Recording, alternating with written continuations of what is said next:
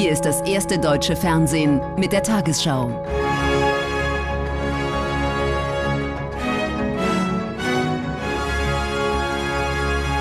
Heute im Studio Thorsten Schröder. Guten Abend, meine Damen und Herren. Ich begrüße Sie zur Tagesschau. Die Bundesregierung hält an der geplanten Kindergrundsicherung fest. Die stellvertretende Regierungssprecherin Hoffmann bekräftigte in Berlin, das Vorhaben komme. Jetzt arbeite man an der konkreten Ausgestaltung.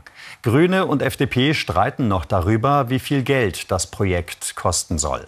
Familienministerin Paus hat einen Bedarf von 12 Milliarden Euro angemeldet. Dagegen sieht Finanzminister Lindner kaum Spielraum im Haushalt. Mit der Kindergrundsicherung sollen verschiedene staatliche Leistungen gebündelt werden. Füreinander da sein, sich austauschen. Im Familiencafé der Arche in Berlin-Hellersdorf teilen Eltern ihre Sorgen. Häufig sind es finanzielle. Es reicht einfach vorne und hinten nicht.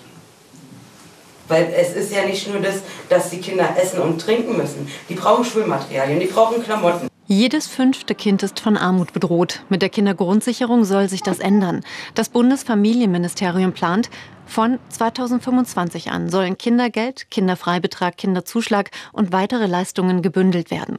Dann soll es eine Kindergrundsicherung geben mit einem Fixbetrag für jedes Kind. Wahrscheinlich in Höhe des aktuellen Kindergeldes, 250 Euro. Das soll nicht auf das Bürgergeld angerechnet werden. Hinzu kommt ein flexibler Zusatzbetrag, abhängig vom Einkommen der Eltern. Lob von Verbänden. Die Leistungen für Kinder in unserem Land kommen dann bei den Eltern und damit auch bei den Kindern an, wenn sie einfach, klar und gerecht sind. Und das ist die Grundidee der Kindergrundsicherung. Bundesfamilienministerin Paus hat für die Reform im Haushalt insgesamt 12 Milliarden Euro angemeldet. Nur so sei die Kindergrundsicherung tatsächlich ein sozialpolitisches Vorhaben und armutsfest. Zu teuer, findet das die FDP nur mehr Geld auf den Haufen zu werfen, bringt nichts, sondern es muss bei Familien ankommen und das muss einfach gehen. Nur etwa 30 Prozent derjenigen, denen derzeit der Kinderzuschlag zusteht, rufen ihn bisher auch ab. Auch die SPD will die Auszahlung vereinfachen. Aber 12 Milliarden für die Kindergrundsicherung, das will man in der SPD nicht zusagen. Wir unterstützen ganz klar die Erhöhung der Leistungen, die ja schon zu, zum Beginn des Jahres erfolgt ist. Das Kindergeld ist auf 250 Euro erhöht worden, Kinder, ähm, der Kinderzuschlag, Maximalbetrag ebenso auf 250 Euro. Und wir werden jetzt auch dafür sorgen, dass eben mehr Kinder vor allem äh, in den Genuss dieser Leistungen kommen. Zur Kindergrundsicherung bekennen sich alle Ampelparteien. Wie teuer sie werden darf, ist strittig. FDP und offenbar auch SPD wollen eine kostengünstigere Variante. Das grüne Familienministerium will von seinen finanziellen Vorstellungen allerdings nicht abrücken. Wirtschaftsminister Habeck ist in die Ukraine gereist, um über einen möglichen Wiederaufbau zu sprechen.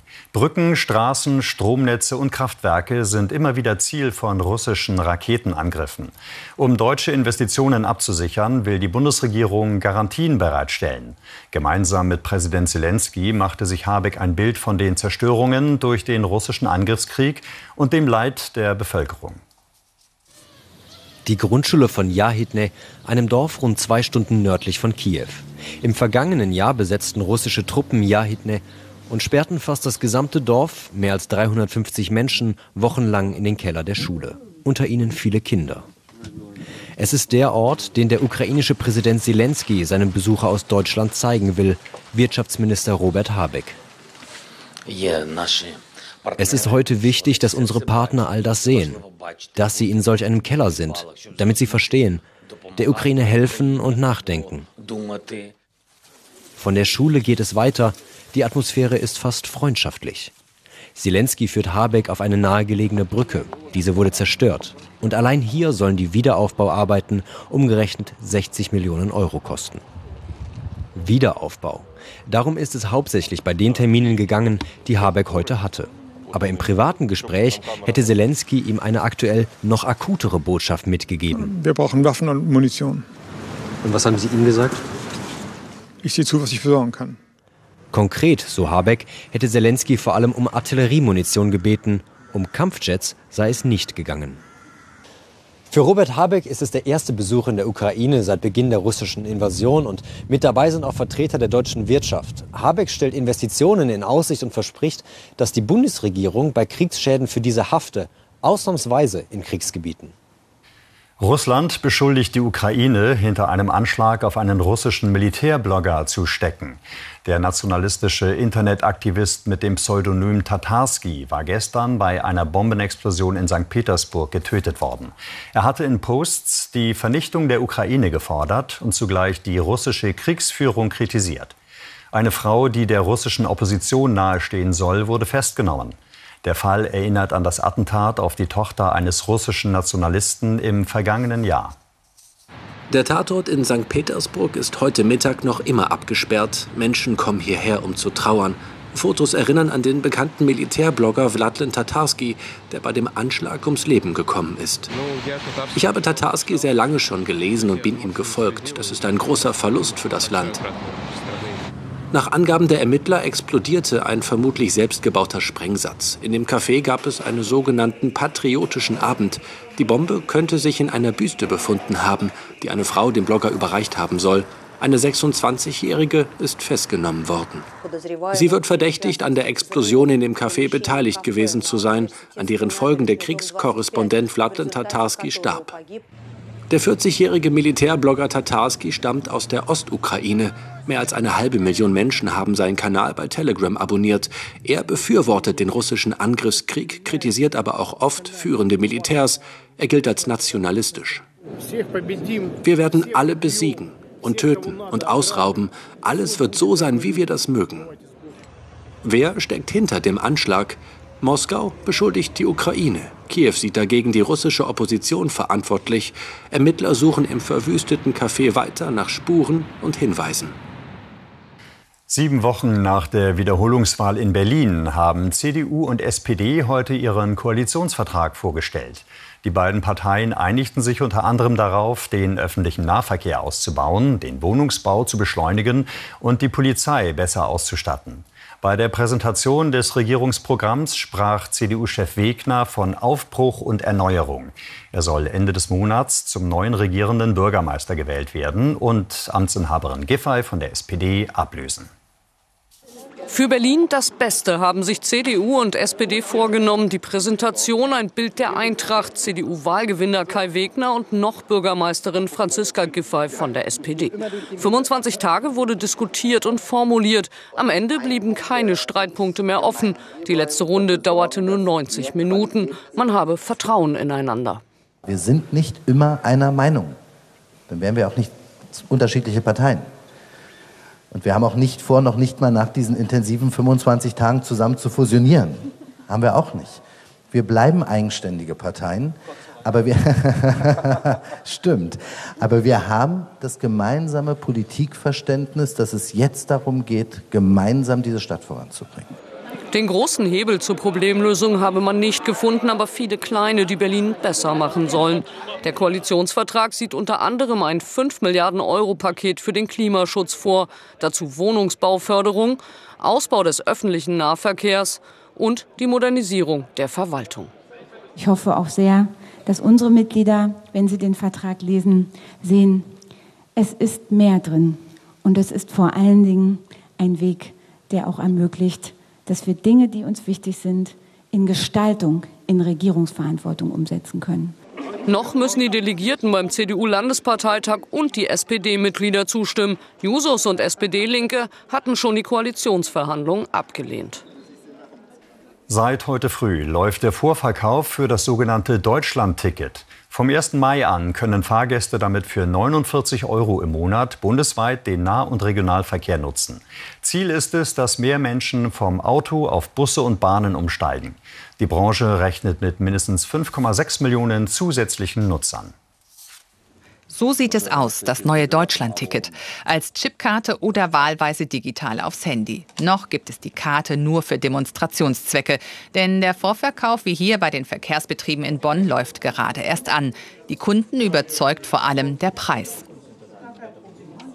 Für mich ist das günstig, es sind 20,60 Euro weniger, die ich zahle. Im Monat ich muss jetzt 313 Euro nur wegen Arbeit.